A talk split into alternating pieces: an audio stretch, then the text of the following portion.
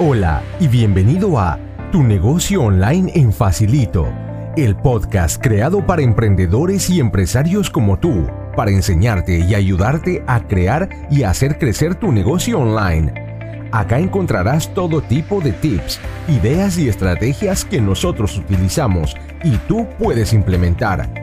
Y ahora contigo, la anfitriona de este podcast, Claudia Méndez.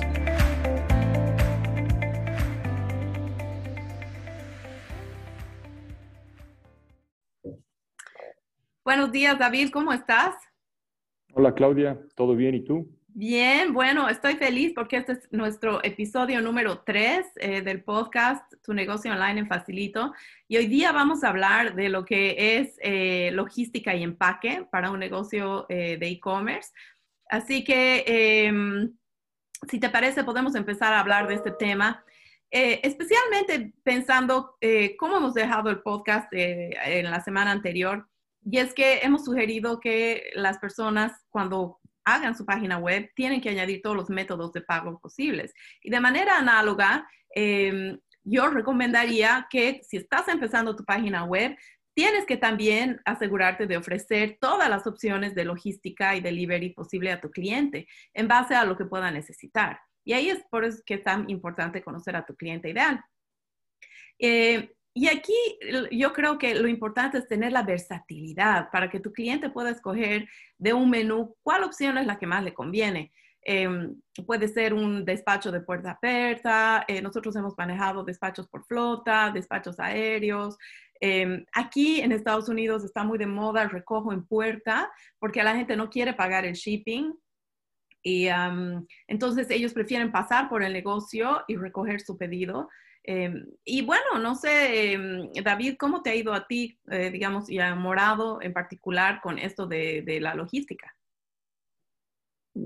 La verdad es que ha sido un reto súper fuerte el tema de la logística. Em, cuando nosotros hemos empezado todo el proyecto y hemos contactado y hemos ido poco a poco ganando empresas que se querían subir al, al, al proyecto en sí de Morado, eh, muchas de ellas no tenían ni siquiera una logística desarrollada de, envíos, lo que nos ha llevado a nosotros investigar un poco cómo trabajarlo. En este caso en particular, tomando en cuenta que estaba destinado a la exportación de los productos, obviamente lo primero que se nos ha venido a la mente ha sido trabajar con DHL, por ejemplo, ¿no? Eh, hemos tardado bastante tiempo porque no te olvides que cuando nosotros estábamos trabajando esto, primero era fin de año del 2019, entonces las empresas en esa época estaban a full, nos tomó un poco de tiempo lograr contactar con ellos, pero de ahí les interesó porque la verdad que el proyecto ha, gustado a muchos en, en cuanto al, se comentaba, ¿no? Pero para poder trabajar con DHL no era, oye, tengo algo que enviar. No, tenías que abrir una cuenta en DHL. Eh, para poder abrir la cuenta en DHL tenías que estar constituida como empresa. Y eh, en un inicio eh, el plan estaba que Morado tenía que hacer los despachos, pero eso implicaba que Morado tenía que emitir todos los documentos de despacho. Y, nosotros, al no ser los productores y fabricantes de las piezas efectivamente no podíamos hacer. Entonces eso conllevó a que eh, cada empresa sea la que tenga la posibilidad, o sea, tenga el contacto y la disponibilidad de poder hacer eso.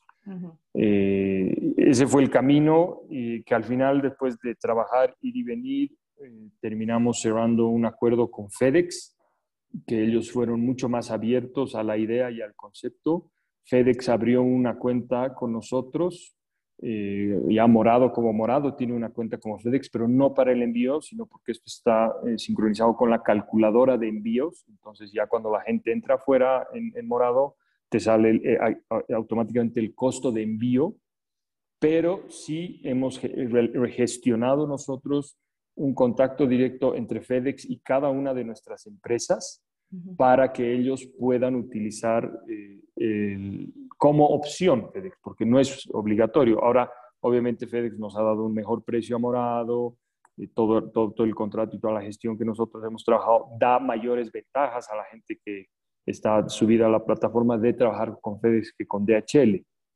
Y es así como ha funcionado, ¿no? Entonces, eh, eh, al final el trabajo ha sido con FedEx. Los envíos, eh, al principio hemos hecho un par de envíos con DHL.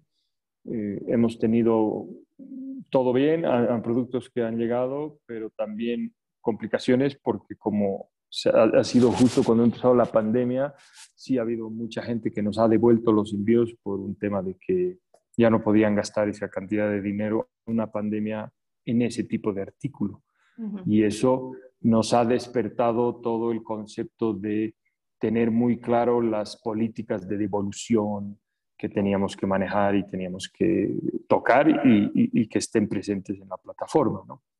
Pero DHL se ha portado bien, hemos perdido muchísimo dinero porque nosotros hemos tenido que pagar el retorno de las piezas, hemos tenido algunos, los, algunas de las empresas han tenido problemas con aduana porque al ser devolución se complica y hasta demostrar que el producto ha sido devuelto. Pero bueno, al final así, así es como hemos aprendido. Hoy en día las políticas se han modificado.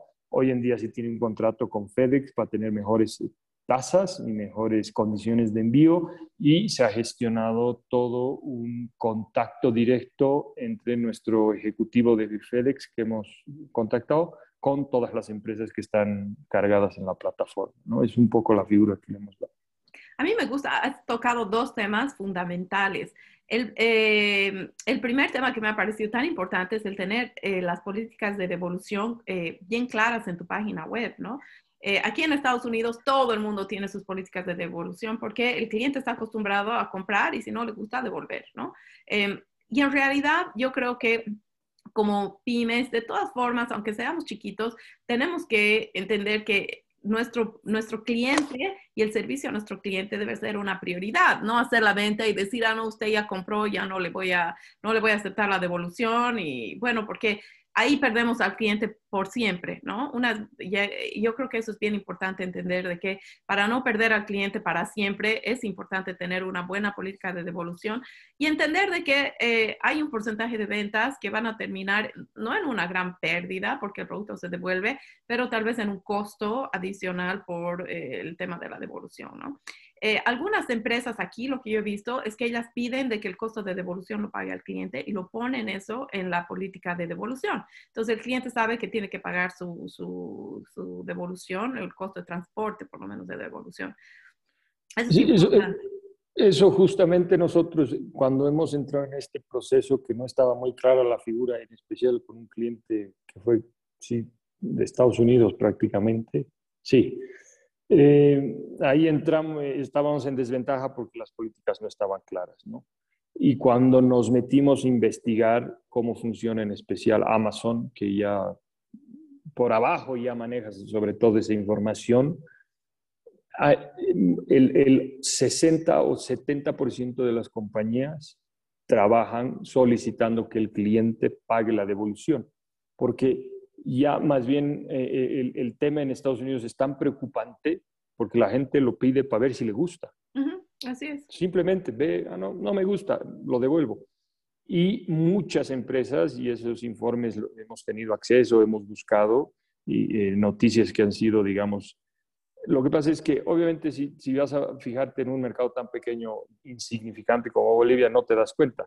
Pero allá cuando estás haciendo millones de transacciones diarias, donde tú como empresa te cueste estar en Amazon, porque al final tienes que pagar ciertos costos para poder aparecer en Amazon, que al final del día igual te cuesta figurar en Amazon, porque básicamente es como una red social, ¿no? Te cuesta poder estar catalogado que te busquen, y que encima, cuando tu producto eh, tiene una devolución, lo pagues tú, resulta ser un impacto muy fuerte para empresas pequeñas y medianas en, empresas muy grandes eh, ya lo incluyen porque es lo que tú dices, no, no tiene sentido entrar en discutir con el 10% de los clientes que hacen las devoluciones cuando el 90% en, promedio te compras.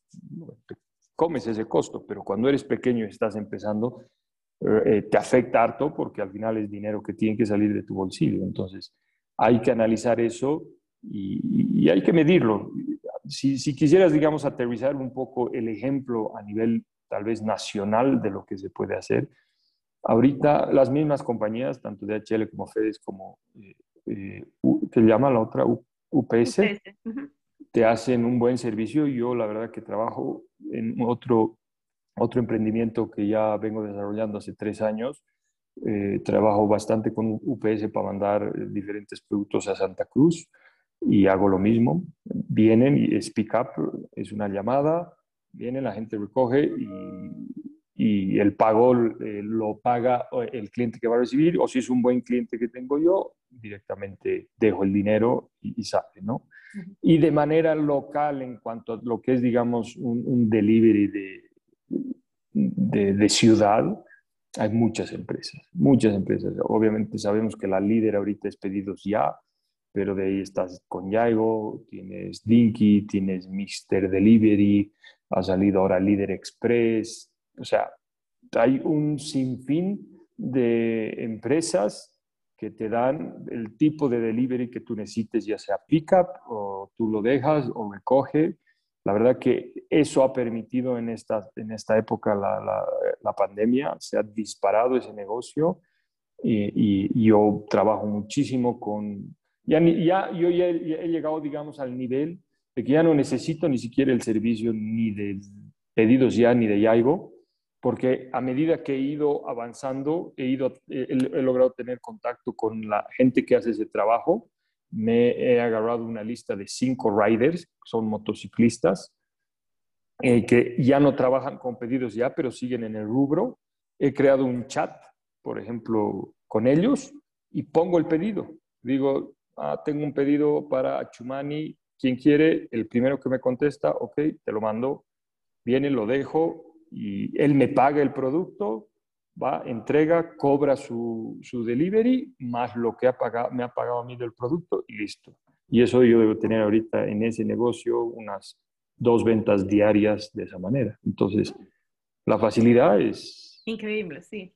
Y dime una cosa, ¿cómo haces con tu empaque? Eh, bueno, yo sé que el empaque es un tema que, que, que, también estamos hablando en este, en este episodio, porque mucho de las opciones de delivery también incluyen de tu producto, o sea, uno tiene que considerar el producto y el empaque, ¿no? Por ejemplo, si tú estuvieras mandando una torta, entonces tal vez estos eh, riders, ¿no? Que andan en motocicleta, es más complicado mandarle una torta, tal vez, porque tal vez la torta se daña y yo qué sé, ¿no? Em, pero tú, ¿cómo haces para gestionar que tus productos lleguen bien al consumidor eh, utilizando los riders? Eh, digamos, a ver, si hablamos el tema de morado, eh, todos los partners, nosotros los llamamos partners a los que están cargados en la plataforma, ya saben previamente que de darse una venta a través de la plataforma y que lo manden por FedEx o DHL, ellos tienen que ocuparse de su propio empaque. Entonces, y tienen que garantizar que ese empaque eh, tenga las condiciones eh, necesarias que prevé y eh, DHL como FedEx lo solicitan. ellos tienen en su página web una parte específica de la información donde te dice cómo tiene que ser, si tiene que ser caja, cómo tiene que ser la caja, si va a ser sobre, cómo tiene que ser el sobre, etc. Eh, ¿Y por qué no puedes tampoco mandar eh, cualquier tipo de bolsa? Eh, por ejemplo, era un detalle que en su momento nos dimos, nos, o sea, vimos, ¿no? Que un cliente estaba mandando, creo que era en una bolsa de mercado, pero no, pues esto no puede, o sea, quieren mandar así, bueno, aquí cuesta y además que DHL te cobra como 20 dólares o 30 dólares una caja de cartón. Dijo, vamos a cobrar, vamos a meter en esta caja de cartón, pero el costo es de 30 dólares. No, pues imagínate, 200 pesos una caja de cartón. La agarró el cliente, le dijimos al partner, mira, para que pueda salir este producto, anda a conseguirte una caja, si quieres, de zapato, envolvela bien, pon, rotula bien el nombre y la envías, ¿no? Entonces, yo creo que en una primera fase hay que investigar, hay que averiguar si vas a exportar las condiciones mínimas necesarias que necesitas como empresa para exportar, porque lo tienes que prever. Entiendo que muy pocas empresas eh, que están empezando tienen una capacidad de hacer un super empaque, pero la verdad es que hay maneras de hacerlo, ¿no es cierto? Y en el caso, digamos, local, por un tema de presentación, eh, yo empecé este negocio del que te hablo, que son al final son unos vaporizadores, unos cigarrillos electrónicos. Eh, yo los vendía por pedidos ya, primero, y, y, lo que hice, me hice hacer unas bolsas de, de como de cartón, de, este, eh, papel reciclable. no me costó mucho porque las hicimos con, con la gente que trabaja en Santa Cruz y Cochabamba también nos sacamos como 1.500 bolsas. No, fue algo muy caro, pero en las bolsas estaba rotulado el nombre, teléfonos, toda la información, página web. Entonces llegaba un pedido, metías ahí el producto, lo doblabas y me entregabas a la moto. Hoy en día yo tengo una rotación, el 70-80% de mis clientes rotan. Entonces son clientes ideales que realmente los cuido muchísimo y hay mucha confianza, entonces, pero sí me ocupo, por ejemplo, siempre de enviarle, porque pueden llevar dos hasta cuatro productos, los pongo con una liga para que vayan juntos y siempre escribo a mano el nombre y el monto y si es, digamos, si es transferencia, si es pago en efectivo, para tener un orden del, del, del, de, de, lo que estoy manejando y eso se lo entrego al rider y el rider se lo entrega, ¿no? Okay. Pero no se los mando sueltos, por lo menos, ¿no? Claro, o sea, por lo menos, y tienes branding en tu packaging. Yo creo que aquí hay, hay, cosas bien importantes de hablar en lo que es el empaque. La primera, el primer objetivo de tu empaque es que el producto llegue a, a destino sin dañarse, ¿no? Em, a mí me ha pasado como exportadora, obviamente con, pedidos grandes y al por mayor, de haber enviado cosas, eh, por decirte, Europa y de repente es eh, invierno y las cajas las sacan del, del, avión en tormentas de lluvia o tormentas de nieve y em, si, las, eh, si los productos adentro no están bien empacados en bolsas, los productos se mojan. Eh, muchas veces tiran las cajas, las cajas se rompen, se rasgan. Entonces es bien importante entender que si tú vas a, sobre todo yo creo que para un pedido de exportación, es bien importante tener una caja, una bolsa eh, donde tu producto esté adentro de eso y por lo menos dos o tres capas de protección, porque inclusive si tú quieres que eh, te cubra el seguro, ya sea de DHL o de FedEx o el seguro que tengas, que mi recomendación para mandar, aunque sea e-commerce, pero para mandar afuera, sí o sí es que manejes un, cierto seguro, ¿no? Porque existe, se han perdido las cosas, a mí me ha pasado, o que tal vez tú pones dos cosas en una caja y llega una, ¿no? A veces el paso de la aduana, yo qué sé, el negocio de exportación le añade sin querer o no un nivel adicional de dificultad a que tu producto llegue a destino. Ahora, para lo que son pedidos eh, locales y nacionales, yo sí creo que es bien importante, porque ya estamos hablando de minoreo a nivel nacional, Em, también eh, tener un producto que, que, obviamente, un empaque que proteja tu producto, pero es menos probable que eh, tu caja, para empezar, no va a pasar por tantos lugares, te das cuenta, por tantos eh, puertos diferentes de despacho. Entonces, lo más probable es que tenga menos probabilidad de daño, pero siempre hay una probabilidad de daño. Entonces, es importante tener eso en cuenta las bolsas. Yo, yo creo mucho en lo que tú me dices en el branding, porque em, es, es, importante que la gente reconozca tu marca y de quién es el paquete. ¿Qué es lo que yo he, hecho y lo que hago inclusive aquí para mi negocio? Tengo una página web y todavía vendo aquí online. Em, yo reciclo las cajas y nosotros lo ponemos en nuestra página web de que nosotros reciclamos las cajas. Eh, entonces yo recibo cosas de Amazon o de otras empresas, yo me guardo las cajas y yo utilizo esas cajas para hacer envíos. Y el branding eh, tal vez no viene en la caja, pero viene todo adentro. ¿Te das cuenta? Todo lo que está adentro, las bolsas o las etiquetas, todo está bien bonito, bien empacado para que el cliente una vez que saca de la caja vea un producto bonito, ¿no? Em, no te olvides, y aquí yo creo que es bien importante ver este tema de el empaque, la, cuando tú pides online, hay, hay, un tema cuando estás esperando que te llegue tu pedido, eh, que es muy estudiado, de todos eh, los químicos en el cerebro y las hormonas que se segregan cuando, cuando tú recibes tu paquete, ¿no? Puede parecer un tema menor, pero no es menor, porque recibes tu paquete y cuando lo estás abriendo, aunque tú lo hayas comprado tú, con tu plata, aunque tú lo hayas pedido, tú sepas lo que te va a llegar, pero es casi como que recibes una sorpresa. Entonces, no hay que dejar de lado ese, ese factor, yo creo, de que cuando recibes tu pedido, sigue siendo algo como sorpresivo. No es como que tú has ido a la tienda y te lo han puesto en un paquete bonito, tú llegas a la casa y lo sacas. Si no en esa caja está, aunque tú lo hayas pedido, es tu sorpresa para ti. Entonces, yo creo que aquí es un tema que mucha gente no lo, no lo pone en la mesa o no lo considera, pero yo sí creo que es importante. Además, ponerle una notita del parte del vendedor, muchas gracias por tu pedido. Em, yo, por ejemplo, tengo unos productos aquí que vendo y ya le pongo una carta que ya la tengo prehecha, obviamente, la imprimo cada vez que despacho, que dice, estimado consumidor, ya ahí, explico cómo cuidar bien al producto y además le pido que si le gustó el producto, que nos ponga un review y la firmo a mano con tinta azul para que la gente vea de que yo me he dado el trabajo de, de, hacer eso. Y le pongo un sticker, aquí tengo stickers porque justo estaba empacando de la Ember, le pongo un sticker a la carta para que vean que viene sellada con mi firma. Entonces, es un aspecto menor, no es algo que me cuesta mucho dinero, en realidad es muy marginal, pero es, es un detallito. Yo creo que los detallitos hacen em, sea, quien sea tu cliente, yo creo que los detallitos lo hacen. Entonces, yo sí recomiendo de que em, cuando tú tengas tu empaque, al momento de despachar tu pedido, le pongas una notita a tu cliente, tengas notitas prehechas. Em, y aquí puede ser muy creativo. Hay gente que hace los productos ellos mismos. Entonces, que digan, yo he hecho este producto con cariño, espero que te guste. Y, y solamente esa firma eh, es algo que vale un montón, ¿no? A nivel de marketing, y, pero está ligada obviamente a tu, a tu paquete, ¿no? Y David, bueno, se nos está pasando rápido el tiempo. Em, ahora, el, punto final aquí sería, em, ok, ya ah, tú, por ejemplo, en el caso de Morado, lo que ustedes han hecho ha sido explorar muchísimo con qué empresa trabajar.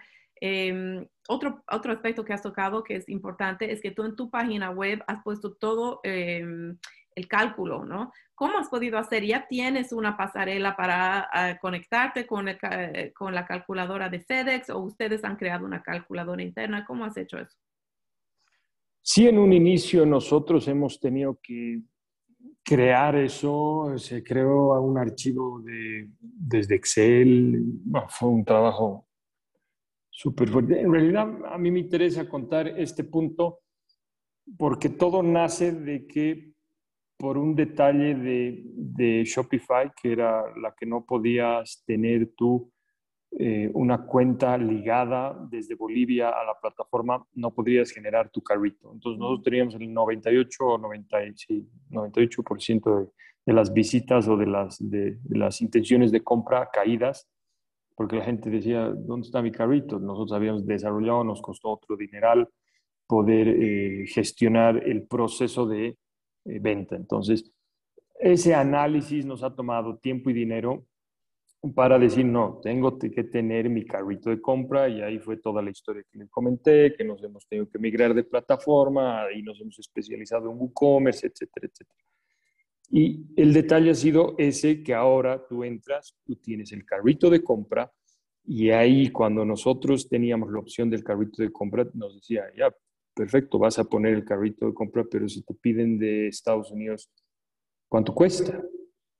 Entonces ahí entró el problema de que había que tener una sincron eh, tener que meter el dato igual de forma manual. Es decir, ya habíamos avanzado un paso, ya teníamos el carrito, pero igual el ingreso de la información era manual. Entonces, si te, hacías, te hacían un pedido a las 4 de la tarde y, y tú lo veías recién el pedido a las 4 y 35, no tiene sentido, porque la gente quiere saber el precio en ese minuto. Entonces ahí se desarrolló todo este trabajo con FedEx para poder obtener su eh, calculadora, donde eh, tienes que abrir una cuenta con FedEx, es otro trámite que, bueno, hay que hacerlo, pero el concepto era que esa calculadora te permite ahora poner una prenda elegida en la plataforma desde el país que quieres y automáticamente jala la información de FedEx y te dice, esta prenda vale 300 dólares y el envío vale 80 dólares, total 380 dólares. Y eso es lo que quiere el cliente. Pero sí es un proceso que hay que trabajar y desarrollarlo con, eh, en conjunto, eh, abriéndose una cuenta con FedEx o DHL para que ellos te den la calculadora y atrás ya todo el tema técnico, que hay varios eh, plugins que hay que poner ya está totalmente automatizado. Ya estamos trabajando a un nivel 100% automático en ese sentido. Ok, a mí me parece bien importante eso, eh, David. ¿Por qué? Porque al final muchas veces el costo del envío eh, te hace o deshace el negocio, ¿no? Eh, puede ser que te encantó la prenda, pero si es muy caro el shipping, no importa dónde estés, la gente vas a perder, tal vez no a todos tus clientes, pero vas a perder un porcentaje importante de ventas, ¿no? Entonces yo creo que es, es algo que tenemos que tomarlo en cuenta. Entonces, para resumir un poco, lo primero, obviamente, explorar las opciones de entrega que hay para los lugares donde uno quiere quiere vender. El segundo tema es tener un empaque que proteja el producto, que tenga branding, obviamente una notita, algo importante ahí adentro. Y el tercer tema, eh, que en realidad para mí debería ser el primero, es ver cuáles la, los métodos de, de, envío que más se le ajustan a tu cliente. Obviamente, si tú vas a hacer e-commerce, en el caso de Morado, ustedes venden afuera, ¿no? O sea, es un negocio de exportación. Obviamente, llegar a FedEx y a, DHL y UPS, que son las tres principales empresas de courier con atención internacional, eh, obviamente eso es eh, lo que hay que hacer. Pero ya a nivel nacional, yo creo que, y en, en particular a nivel local, es importante más que uno, yo creo que hay que hacer em, hay que ver qué opciones hay en el mercado, pero más importante que eso es preguntarle a tu cliente cómo quieres que te entregue tu producto a través de encuestas. ¿Cómo te gustaría recibir tu producto? ¿Te gustaría pagar tanto por un producto, eh, por una entrega de puerta a puerta? ¿O te parece muy caro? ¿Prefieres em, recoger tú el producto de la puerta del negocio? Em, ¿O prefieres eh, envíos en taxi? No sé, o tal vez, por ejemplo, lo que tú haces, envíos por rider, dependiendo de, de lo que es. ¿Y hasta cuánto estás dispuesto y te parece razonable pagar? Yo creo que es importante preguntarle al, cliente eh, y darle las opciones disponibles, ¿no? Porque no le puedes decir, ah, quieres pagar 10 pesos cuando en realidad todo lo demás es, es por encima de los 10 pesos. Ahí ya sería una política interna de que tú estás absorbiendo el costo de transporte, digamos, a nivel local. Y está bien, muchas empresas aquí lo hacen, ¿no? Em, aquí, por ejemplo, se utiliza de que si hacen pedidos de más de 35 dólares, el envío es gratis. Y nosotros en Orígenes teníamos algo parecido, de que si el pedido era de 50 dólares para arriba, nosotros hacíamos el envío gratis en La Paz, ¿no? Em, porque además estábamos trabajando en pandemia, el costo del taxi no era barato y para em, algunos productos que, por decirte, valían 150 bolivianos, no, estábamos en condiciones de, de, absorber, digamos, 40 pesos de taxi, ¿no? Para, ese, para esa entrega. Entonces, eh, al respecto, a mí me gustaría tal vez mencionarte las opciones de entrega que se, han vuelto muy populares aquí en Estados Unidos, que yo creo que son una gran oportunidad de, em, explorar, por lo menos en Bolivia, para ver cómo pegan. Em, y todo el mundo se da cuenta de que a nadie le gusta pagar el shipping, ¿no? Y es por eso que Amazon, por ejemplo, cuando tú te vuelves eh, miembro de, su Club Prime, ya te manda todo el año todo sin costo de shipping, ¿no? Eh, y ahí te das cuenta cuánto te hace y deshace el negocio, el costo de shipping, para que Amazon esté dispuesto a cobrarte 100 dólares, cuando en realidad la mayor parte de la gente en costos de transporte debe, yo qué sé, pues con lo que uno compra aquí, mucha gente compra, compra todo, ¿no? Desde su, su mercado, 500 dólares, 1000 dólares al año. Amazon está dispuesto a absorber ese costo por, eh, porque el negocio que uno le genera obviamente lo, lo compensa, ¿no?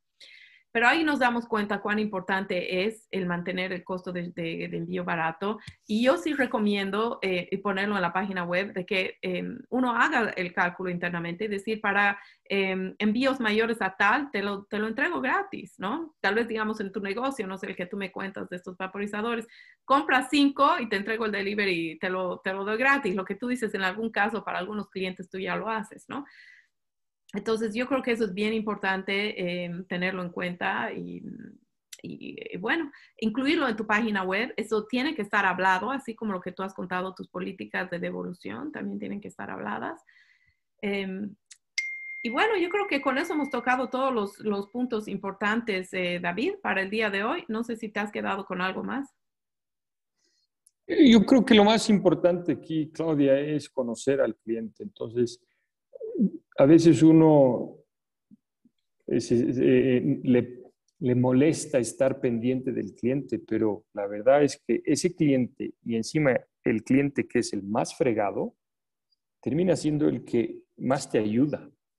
Porque hay mucho, lo que pasa es que en Bolivia mucha gente no está dispuesta a hablar por vergüenza, porque hoy se debe enojar, porque todavía no tenemos ese concepto que tal vez tú y yo lo percibimos, porque en Estados Unidos es así, tú vas a una tienda, compras, no me gusta, vuelves con la misma calidad, no me gustó, no te dicen nada, te dicen, ah, perfecto, devolución, eh, quiere crédito, quiere efectivo, así fácil, te hacen la vida fácil, en cambio acá siempre ha sido al revés, aquí era, era, peor, al nivel de que preguntabas el precio y te decían, vas a comprar, si no, si no vas a comprar, no preguntes el precio. Entonces, todo eso recién está cambiando. Yo creo que más bien esa es la oportunidad de que si tú te anclas del cliente que es el, el, que te demanda, el que te, el que te solicita, el que te pide devolución, el que te fatiga, es el cliente que te hace crecer. Porque si tú te acostumbras a estar ese estándar, vas a ganar mejores clientes y más clientes. Entonces yo, por ejemplo, tengo un montón a veces de productos fallados, ni les pregunto, ¿no ve? Y se los mando de vuelta. Y muchas veces les pago, les tengo que pagar el envío porque el producto estaba fallado. Pero ese cliente, nadie se da cuenta que después todos los meses me sigue comprando. Lo que un mes me ha podido costar en, en el lapso del tiempo ya está si yo no lo hubiera hecho, lo hubiera perdido. Y eso nos falta a veces, yo creo, en Bolivia, entender de que todos los clientes al final del día, en todas las partes del mundo, quieren lo mismo. Otra cosa es que no estén acostumbrados a exigirlo y a pedirlo como lo hacen. Pero si tú a, cualquier cliente te comportas como si fuera el mejor, ese cliente no te va a dejar nunca. Y eso es lo importante. Entonces, por ahí yo creo que hay que ir y aprovechar la situación de que Bolivia no trabaja todavía así me ha parecido muy interesante este episodio. Eh, obviamente tu experiencia súper enriquecedora, como siempre. Gracias, David. Y em, ya la próxima semana estaremos con el siguiente episodio de nuestro podcast, Tu negocio online en Facilito. Así que nos vemos el próximo, la próxima semana y em, que te vaya bien hasta entonces. Igualmente, Claudia, estamos en contacto. Listo, gracias. Adiós. Chao. Este episodio del podcast Tu negocio online en Facilito ha terminado. Asegúrate de hacer clic en inscribirte para recibir más tips e información que te ayude en tu proceso de aprendizaje. Hasta la próxima.